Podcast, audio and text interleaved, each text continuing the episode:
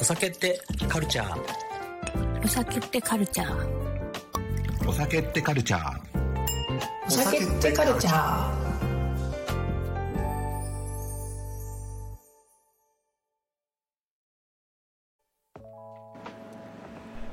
皆様おはようございます。そしてこんばんは。こんにちはの方もいらっしゃるかもしれません。いつも聞いていただきありがとうございます。本日も始まりました。お酒ってカルチャーのお時間です今日もですねパーソナリティとして私飲食ナビゲーターのマッシュと天羅編集長の大島由紀です。はいどうぞよろしくお願いします。今日もねお送りしていきたいと思いますがあのー本編編前回の放送で、まあ、SNS についていろいろお話しさせていただきました、まあ、調べ方とかいろいろ変わっていく、まあ、時代の流れですね。そうですね。れを感じる中でみんなあのゆきさんが失敗したくないからこそすごく調べてるんじゃないかうん。っていう話があったと思うんですけどその上で、あのーちょっと話に曲がった。バーでこうしちゃいけないよみたいなのを挙げてらっしゃる方が非常にたくさんいて、はい。まあ、啓蒙活動してらっしゃると。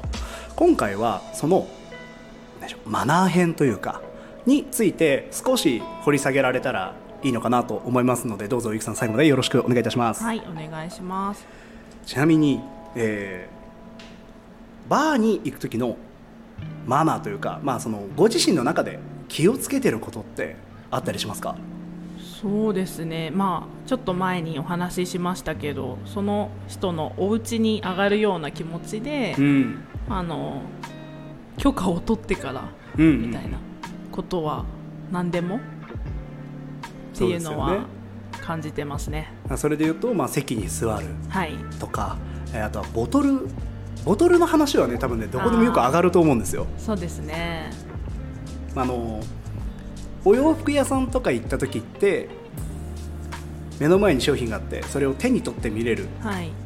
けどバーの目の前に置かれたボトルは決してそれに限った話ではないじゃないですか。そうですね、結構嫌がるバーテンダーの方も多いのかなとうん。思うので。まあ、そもそもねお洋服だったら、まあ、そう売り物でそのまま買っていくものだけれどもボトルだとみんながそれを使うというかみんな、うん他のお客様も飲むものだしお店のものでもあるし。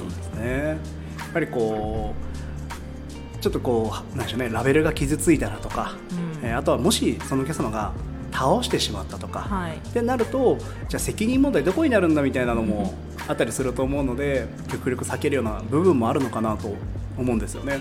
これあの過去にあったんですけど昔、えー勤めていたオーセンティックバーですね。あ今お出ししたのこちらのボトルです。みたいな。でお見せしたらですね。でまああちょっと見ていいですか？あどうぞどうぞ。って言って置いてでカウンターの方に戻ったんですよ、はい。でパッて見たらですねあのグラスに注いでたんですよね。いやなんかそれちょうどそのツイッターか何かでツイッターだな。ツイッターで結構それ何何個かこれそれつぶやいてる方いてほうほう。ほう同じようなことあったんですね。ありました昔あって。で当時僕もあの始めたてはい。だったんで止めなきゃ。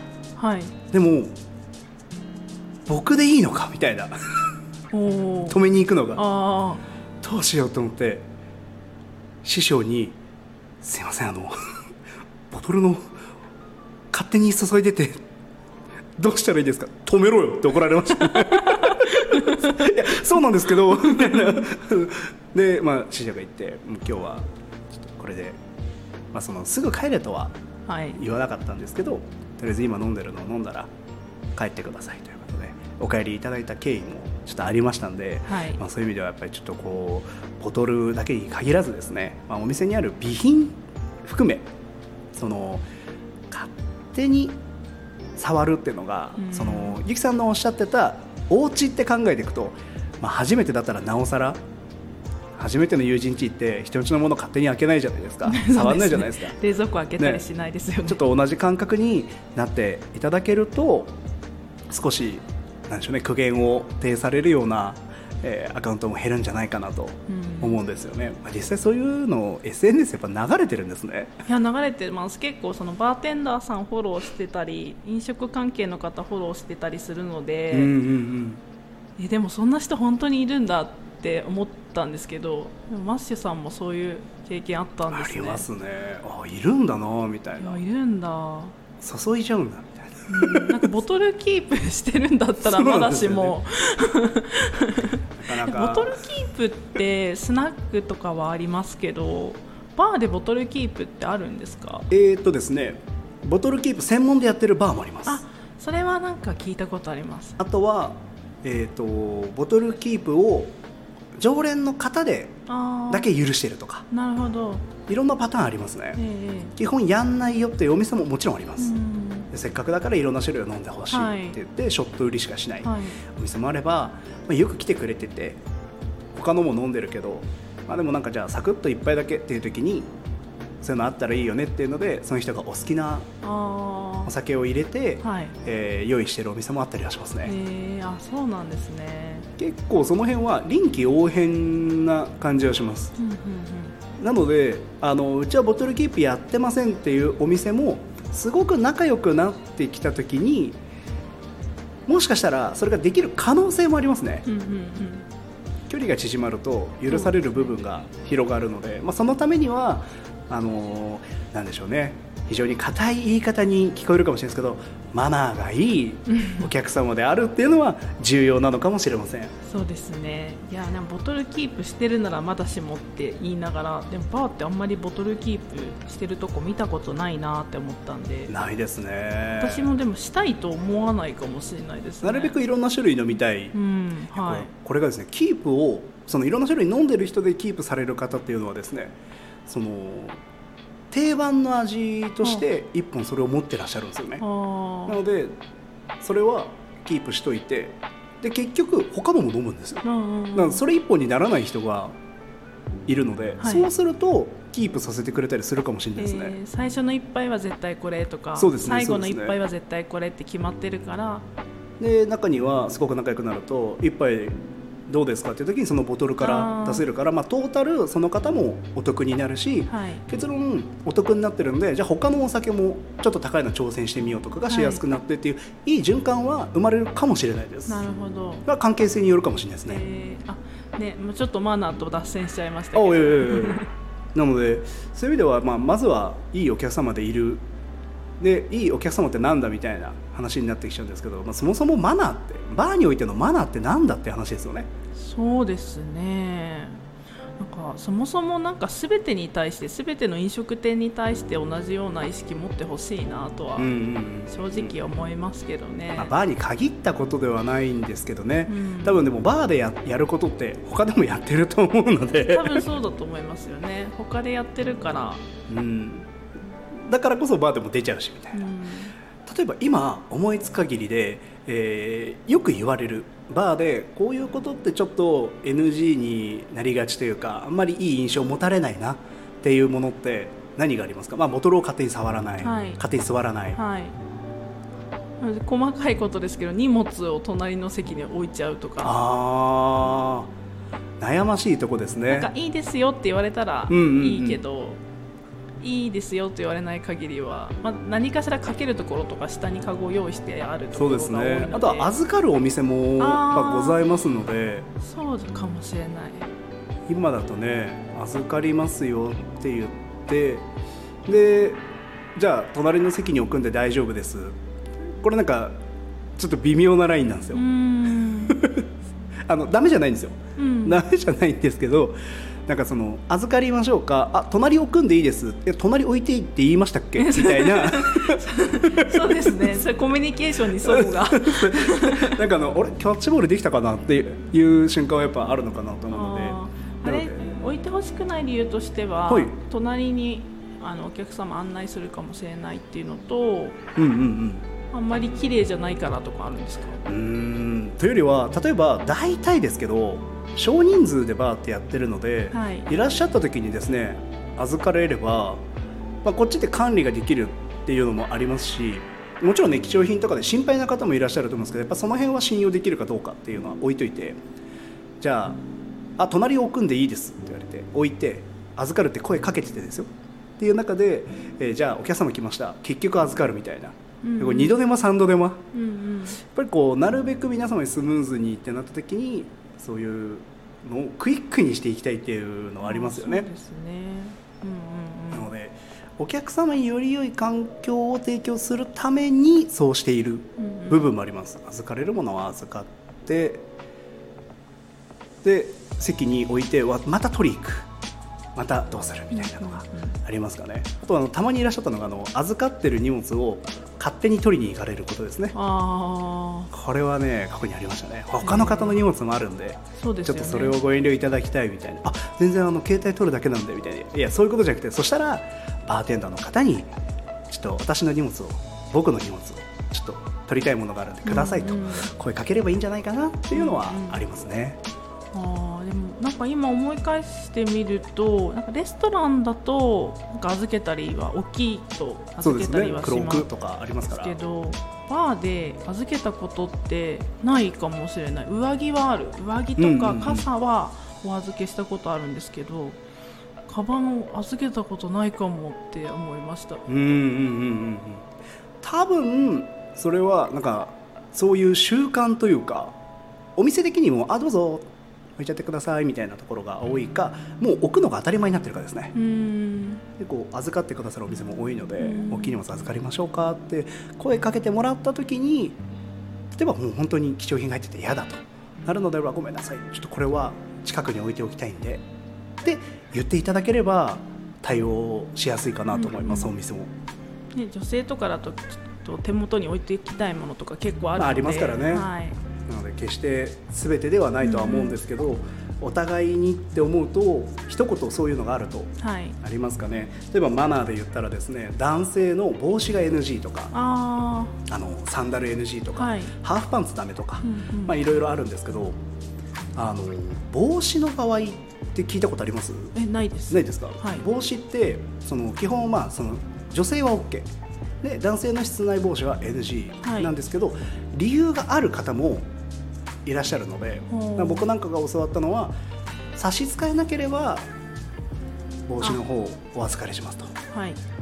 いうふうにお声掛けはさせていただいてるんですよね。もちろん理由があって外したくない方もいらっしゃるので、はい。それはもう全然伝えていただければいいかなと思うんですけど決してそのマナー言われてるマナーを100%守ることがお互いにとって心地いいかはまた別なので、できない理由を言っていただければ。サンダル NG のとこもあはい。今足の骨折っててギプスで入んないんだって言われれば。ギブスでバー来るとか結構シュールですけど まあ全然来てもいいと思いそんなそんな飲みたいんだって思うんですね。そしたらまあそれはもうやむを得ない事情になるので、多分受け入れてくれるお店も多いんじゃないかなと思いますねいますね。松葉杖ついてね、うんまあ。飲みに来ちゃった。なんかもうむしろ愛すべき。他になんかよく見るマナー編ってどんなのありますか？なんか今お話ししてて思ったのがなんかこちょっとソフト面になるんですけど女性一人で行くことが多いのでなんか話しかけられたくないあのあバーテンダーさんはいいんですけど、なんかし隣の隣とかに座った人に変な風に話しかけられるのはあんまり好きじゃなはいくて一人で飲みたいから来てて、まあ、もちろんそのなんだお酒に関する文脈のあるおお話とかだったら面白いし、聞きたいなと思うんですけど、まあ、その辺もありますよね。そうですね。なんかどこ住んでんのとかね。そうそうそうそう。結婚してるのとか。そんなダイレクトなナンパみたいなのあまあちょっと減ったかもしれないですけど、まあ、まあでもますけど、ゼロではないと思うんですよね。はい、僕自身はですね非常にあの男性から女性に声をかけるのは結構厳しめに対応していた時期ありましてこれなぜかですねこれはもう男尊女卑だと言われてもはい。別にもうしょうがないと思うんですけど、女性から男性に話しかける場合って嫌な人いないんですよ。ああそうかもしれないです。でも逆になると OK の人もいれば嫌な人もいるんですよ。あなので基本その男性側にいや気になる人がいて話したいのであればバーテンダーを使って三角形で話した方がスマートですとーそうですいうおね話はしてますね。もしどうしてもでどうしても話したいとあれば。でダメな時は話絶対つながないから察してください 察してください。察してくださいともう察せられる大人に。そうですね。皆さんいい大人になりましょうということで。そうですね、はい。察するっていうのが一番難しいんですけどね。確かに。難しい。うん。察する難しいですよね、難しいですね。察したってね気になるもんは気になるんだよ。まあまあまあそうだよねみたいな。会いたければ収録飲みに来いって言ってますね。でもその女性がついつも来るかい。つ来るか分かんないから収録飲みに来て会えたらその収録来てるんじゃなくてあ今日たまたま飲み来たんですけどこの間も会いましたよねっていう話をそんだけ本気なら1回ぐらいはつないであげたいとか思うのが僕は人情だと思うので。面白いですね。それドラマですね。ドラマかけますね。でねうまくいったとしたらえ実は会いたくてあの時収録でお店通ってたんだよねっていうのも思い出話じゃないですか。そうですね。そこまで本気になれないんだったらちょっとあの容易にお店のお客様を減らすような行為は、はい。えーやめてあげた方がいいんじゃないかなっていうふうにマナーとして思います。そういうの含めてやっぱり一人で安心して飲めるっていう場を作ってくださってるなって思ってて、バーは。気をつけてるとこ多いかもしれないですね。結構気をつけてくださってるので、うんうんうん。すごいあの居心地いいですね。いますよね、はい。やっぱそういう意味ではドレスコードもそういった、うん。あのハードルとしてある程度こういう人はちょっとあの、まあ、合わないなっていうのを、まあ、決めつけるっていう言い方をされてしまうとちょっと違うんですけどそうやってハードルを設けることで、えーお店にこういう人が集まってほしいを実現していくっていうふうになってるのかなと思うので、お店ごとのルールを遵守していただけるのがいいのかなと思うんですよね。そうですねうんうんそうなるとでま言って聞けばいいっていうね。あそうですね。初めてなんですけどってさっき、ねね。言いましたけど、はい。前回ね。前回言いましたけど、はい。そう。初めてなんですけどがあるとあ初めてだからお店の人もまあ言わないと分かんないなって思ってくださるし、確かにね。マナー編あとよく SNS でこう見かけるのはこう何でしょう。声を大きくしちゃいけないとか。あよく聞きますね。あはいこう大きくしちゃいけないこう僕あの賑やかとはい。騒がしいは違うと思ってるので、ああそうですね。なので騒がしいにならない他の方の迷惑にならないことぐらいだったら別にちょっと大きい声で笑ったってうん。誰も嫌じゃないんですよね。そうですね。私気になるので言うとなんか隣のなんかあの男性同士でいらっしゃってて会社のなんか愚痴をずっと言ってるとか なんか愚痴だったらまだいいんですけどなんか先輩が後輩を一方的にめちゃくちゃボロクソ説教してるとかはなんか聞いててなんか気持ちよくないのでなんか嫌だなって思うこと、聞こえてきちゃうっていうね。そう聞こえてきちゃうから一人でいるし。うんうんうんまあ、そういうお店違うなと思って行かなくなるんですけど、はいはいはいはいはいなんかそういうのもありますよね。確かにねそうするとねちょっとテーブルでとかテーブルがあるお店だったら、はい。そういうやり方あるかもしれないですね、うんうん。カウンターってどうしてもやっぱり一人の方メインになる場合がはい、多い気がするので。そう。でもなんかそれしてくださると確かにお店側としてはあなんかめちゃめちゃ気使ってくれてんなって感じしますね。うんうん。ちょっとごめんなさいって2人でちょっと仕事の話したいんでテーブルでいいですか？とか言ってもらえるとあ全然どうぞってなりますね。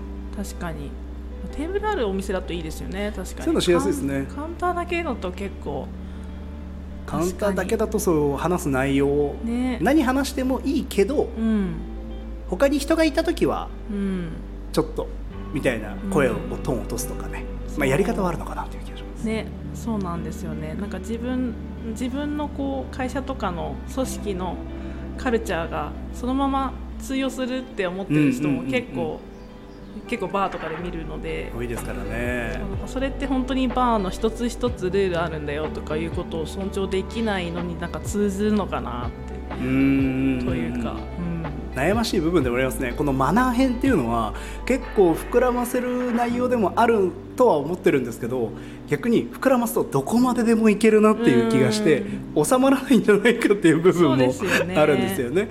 マナー編ね。はいなのでちょっと一回 CM 挟んでですね、はい。この CM の後に、えーあのマナー。よく見るマナーをちょっといくつか出し合いながらですねこんなのあるよねこんなのあるよねみたいなお話ができたらいいなと思います。それでは CM をお送りします。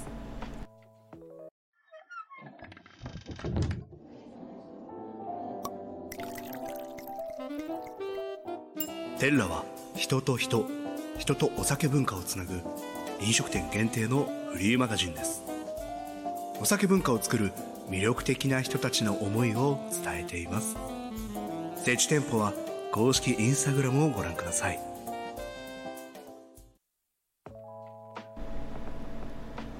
はいということで陶器かっぱさんの作ってくださった CM 今回実は第2弾目でございます。雰囲気が違いますよね。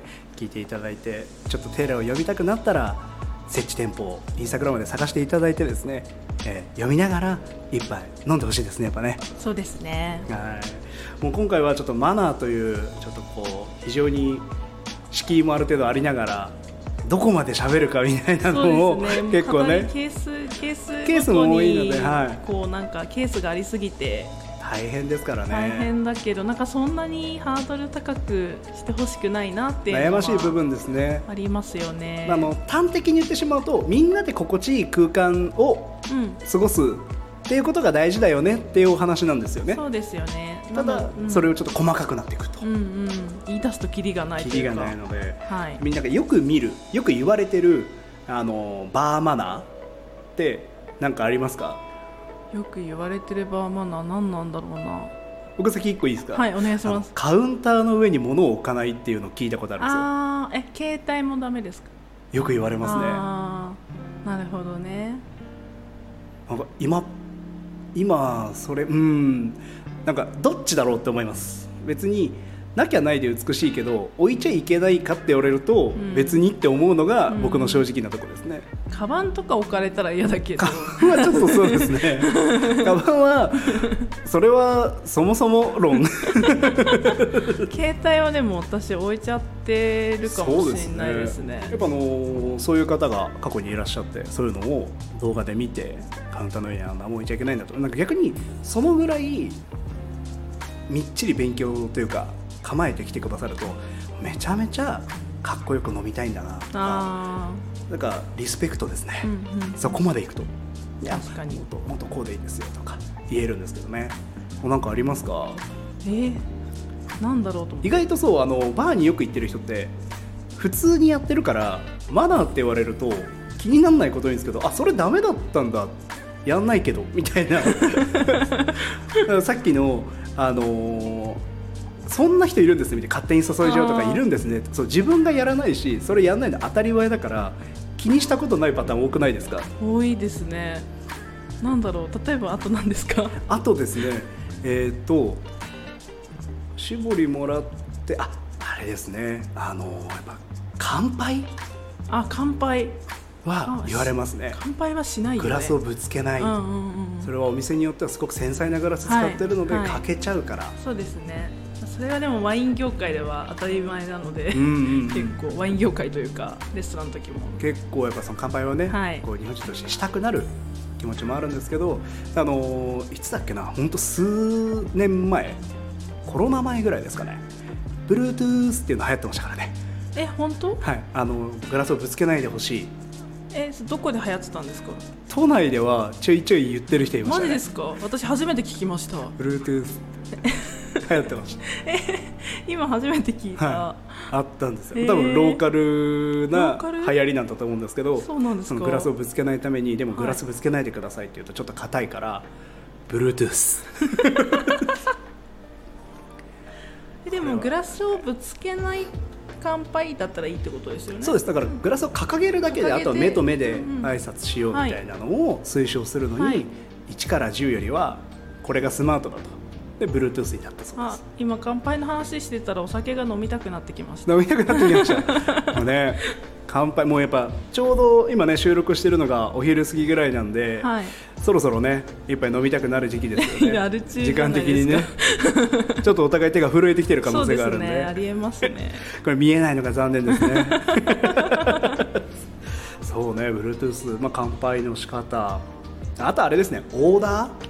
オーダーオーダーではよく聞きます。ね、あなんかこの前ちょっとツイッターで見たのがなんかフルーツカクテルシェイク系を一気に5杯頼まれて、はいはいはい、なんかあ3人だったかな？3杯頼まれてすぐ出せないのそんなの分かってよみたいな。でもなんかそそれってでも分かんないから、うんうんうん、普通になんかこれ出せないあこれちょっと時間かかっちゃうんですけど大丈夫ですかって言えばいいだけなんじゃないかなって思っちゃったんですよ、もちろんこっちの配慮が足りなかったのかもしれないんですけど。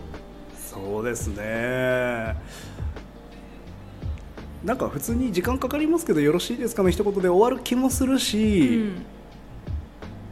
なんかちょっと時間かかっちゃうんで乾杯他のものにしますか、うん。みたいなのは、はい後で2ありですよね。杯目とかだったらみたいなね。でちょっと時間ね、はい。みんなずれるんでずれるからね。一つありかなと思いますけど、まあ、提案の仕方ですかね、うんうんまあ、例えばその方が初めてのバーだったら、はい。自分の飲みたいものを言いますよね。ああ確かに。その時になんでしょうね。育てていくっていうとすごく偉そうに聞こえてしまうかもしれないんですけど乾杯揃えたいのであればみたいな話をして差し上げるのも一つかな。っうんうんうん。ていう気はちょちょっとねしますね。あとあの一番最初はジントニックを飲まなきゃいけないみたいな。あそれねジンフィズもあります。あそうなんですか。あのひ年代なのかな？あとは行ったお店によってはい。皆さん違うんですけど、はい。それこそもうそのその言われたまんま言いますけどジントニックを飲めばそのお店の腕がわかる、であとはジンウィズ飲めばそのお店の実力がわかる。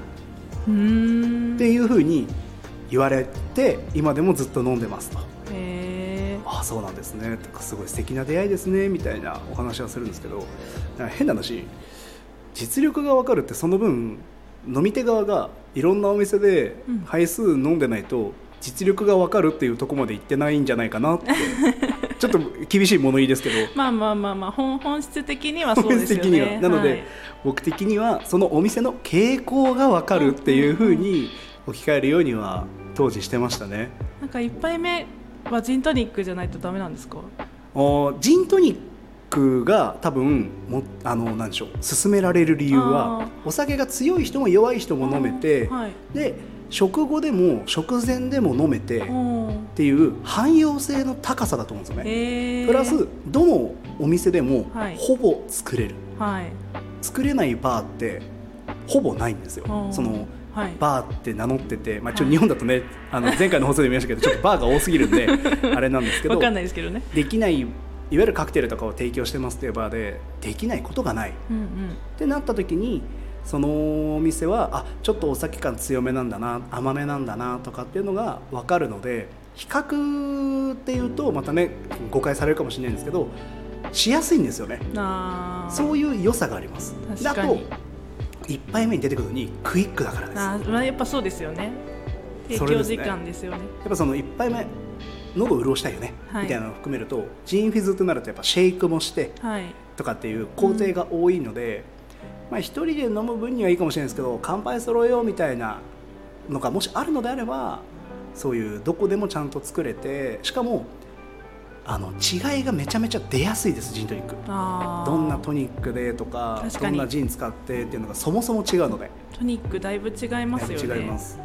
だからジントニックって言われるのかもしれないですね、うん。なんか私逆になんかそうジントニック自体多分トニックウォーターの甘さが苦手だったりとかするので、ええ。すごい美味しいところだったら絶対飲むんですけど、ええ。ここのジントニックは絶対うまいだろうみたいなところはうんうん絶対1杯目から頼むんですけどなんかそんなにどうかな？みたいな、うんうんうん。私生ビールもそうなんですけど、はい。生ビールも洗浄がちゃんとしてないと美味しくないじゃないですか。そうですね。だからなんか怪しいところだと瓶ビールしか飲まなかったりとかするんですけど、はいはいはい。それと一緒でなんかどうかなってところではなんかジントニック飲まなかったりするんですよ。なんかはいがっかりしたくないから、なんかなんか がっかりしたくないから、ね、でも1杯目違うの飲んであの自分の気分のやつ頼んであここの人のジントニック飲んでみたいなって思うと途中でジントニック飲んだりするんですよ、はいはいはいはいはいはいはいなのでなんか1杯目へのなんだろうこだわりみたいのってあんまりないのかな？わかんない、うんうんうん。TPO に合わせてるのかな？フルーツ系だったらもう目の前に何かがあったから。あそうですぶどうがあったから。ねあこれで飲みたいとかなりますもんね。とかあとまあジンが売りのお店だったらあこのジン知ってますみたいな感じで知ってますっていうかこの前飲んで美味しかったです、うんうんうん。みたいな話したりとかあんまり決めてないんですよね。結構バー行き始めの方には1杯目を決めるのがいいっていうふうにおすすめはしますね。でも確かにどこ行っても最初ジントニックの飲み歩いてたらあなんか味全然違うし氷もね違うし、そうそうグラスも違うしそういうのに気づくいいきっかけになりにはますよね。なりますかねでゆくゆくいろいろ飲飲んでバー行くのが楽しくなった時にうん。そういうなんでしょう自分の一杯が本当の意味で決まるかもしれないですね。はい。なのでマナーとして人的に頼まなきゃいけないではなくてかというと楽しむためのうんうん。提案って感じですかね、そうですね。どっちかというと楽しみ方みたいな。そうですね。で一番困るのは初めての人の自分に合うカクテルを。と初めましてでなんか美味しいの。え初めましてで1杯目からそれ言う人いるんですか？過去にはいましたね。へ最近はやっぱその SNS の発達もあって飲みたいものがはっきりしてらっしゃる方多いです。それは自分が飲める飲めないは置いといてみこれを見て飲んでみたいんです。ーこのお酒。どっちかというと冒険したがりはあですね、はい、ちょっとこのお酒とか、はい。カクテルの写真があってとか調べてたらこういう名前のカクテルがあってそれ飲んでみたくて来ましたみたいあーカクテル。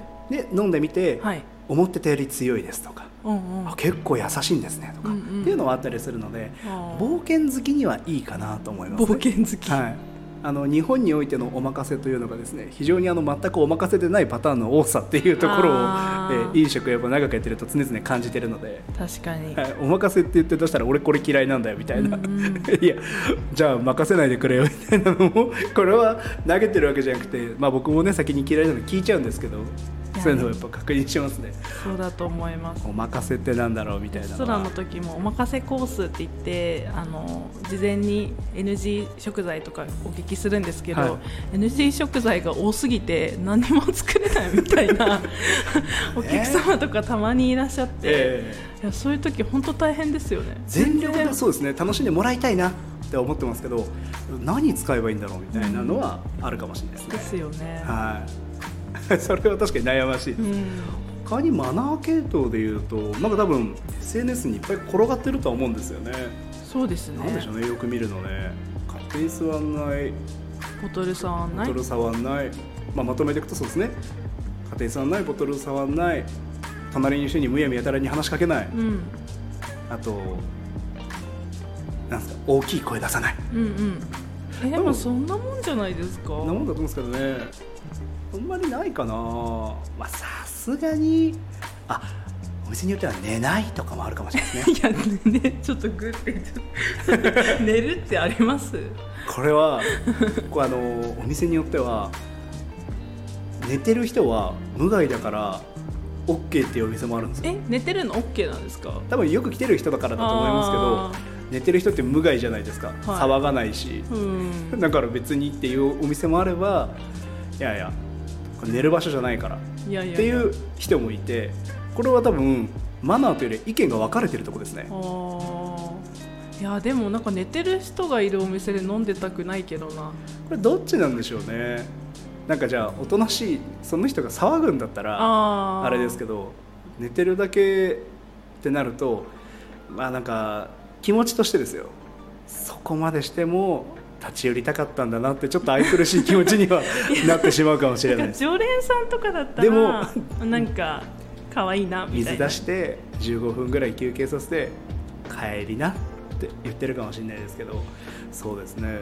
それを結構意見分かれてるかもしれないですね。まあでも初めて緊張してバーに行ったら寝るってことは皆さんしない相当リラックスしてる人。お店によってそういう寝てる人もいるお店に行くこともあると思うんですけどその場合はその寝てるのが OK なお店じゃなくてそのぐらい関係性のある人なんだなって思ってもらうといいですね。それがいいと思います。うん。普通に一元さんで急に寝たら、それは追い出されるとそ思います。そろそろちょっといいですかみたいな。あ一番大事なのありました。大事というか一番よく題材になるやつですねカクテル1杯ってどのぐらいの時間で飲めばいいのか問題がえーマナーで言うあとショートだとなんかはい。15分とか、ロングだと30分みたいなのが昔からあってで特に、えーカクテルが生まれ日本に入ってきた当時なんかはショートは3口だみたいな のがありましたね。酔いますよショートさん口は。そういうのもあったんで、まあ、そういう意味では今はねそんな早く飲まなくてもいいとは思うんですけどよくボーダーとしてされてるのが1時間に1杯はあみたいなのはよくありますね。ーまあでもそれは最低限ですよね。うーんまあそうね。1時間に1杯を出してくれ最低でもねいけばまあまあまあ素敵な人だなと思います。僕あの過去に1杯のビールで8時間いられたことがあって。えそれ本当になくならないんですか？なくなんないんですよこれが。8時間ってオープンからラストまでぐらいですか？そうです。何してるんですかその人？ずーっと外の桜の木を見てました。えすごい。寝たりはしてないんですね。ずーっと見てましたね。えー、もうもはやなんかオブジェ化したみたいな。オブジェ化はしてますね。最初のうちは「あ桜お好きなんですか?」とか、えーお話できてたんですけど、まあ、あの3時間ぐらい経ってくると当時僕も若かったっていうのもあってだんだんネタがなくなってくるわけですよ。でもうなんか何話しても塩対応だし 話しかけない方がいいんじゃないかと思って。でそういう時に限って誰も来ないんで2人っきりなんですよ。え誰も来ないの？えー、すごいな。そのお客様もなんかねすごいですね、はい、ずーっとビール減らない。なんかすごい混んでて混んでる中でなんかね、頼むタイミング失ってとかね。とかなんかまあ混んでるしちょっと頼んでなくてもバレづらいかなみたいな感じは、うん、分かんないけどありそうまあだけど、いるかもしれないですね。でも1対1でそれができるのはすごいですね。ずーっとビール8割から減らないんで。これは当時の僕にはちょっとわからない世界線でしたね。なのでオーダー関係はあるかもしれないですね。1時間に1杯は飲んでほしいとか、うん。まあ、最後ね水でって言われて、水飲ん。で水になってからあんまり長時間は他の方の席として譲っていただけたらっていうのはあるかもしれないですね。だから多分これはねバーだけじゃなくてレストラン関係もそうかもしれないですね、まあそうかもしれないはい、ドリンクバーでずっといるみたいなのを、うん。まあ、良しとしてるお店もあるので、うん。そしたらやっぱそこに需要と供給ですかね。バーだとちょっとそういうオーダーマナーマナーっていうと硬いのかな。はあるかもしれないです。悩ましいとこですね。ちょっとマナー問題はちょっとディープなんで。そうですね。なんか皆さんからね。そうですね。なんかちょっとこご質う問を。そうね。こういうことってしていいの？とかをいただきつつ、はい。あとは実際にこう自分がバーに行ってどういうあこういう失敗したなとか今思えばあれって良くなかったかもみたいな体験談もいただけたら嬉しいですね。そうですね。ぜひぜひぜひよろしくお願いし欲しいなと思います。いや今日のこのマナーというテーマはですね非常にディープでどこまで扱おうか悩ましい部分でもあったんですけどまあまあまあまとめてしまうとね、まあ、人の家に遊び行ったと思ってはい。分かんないことは素直にバーテンダーに聞いてしまうのがはい。一番早いですよっていうのが今回のはい。総括でございます。はい。ざっくり。本当にねめっちゃ。イさんと二人でずっと目合わせながらこれどこまで行く？みたいな。どこまで？喋る？みたいな。うんこれ一生喋ってられるテーマな気がするんですよね。ああそうですね。なんか恋愛におけるマナーと近いのかな？あ結局相手を思いやるかどうかそうなんか相手によってケースバイケースじゃないですか。になるので。なんかそそれに近いですよね。バーテンダーというかバーとか飲食店ってちょっと恋愛関係に近いのかもしれないですね。相手に対してリスペクトすれば相手も返してくれるしそうですね。みたいなのがうん。それが気持ちいいこう夜の世界を作ってくれるのかもしれないです。うん。ぜひ皆様には素敵なねノミニストになっていただいて そして、えー飲食店側もですね皆様により良い環境で過ごしていただけるようになったらいいなと思います。ぜひぜひ、えーお便りの方はい。めちゃめちゃお待ちしております、はい。どうぞよろしくお願いいたします。お酒ってカルチャー？お酒ってカルチャー。お酒ってカルチャー？お酒ってカルチャー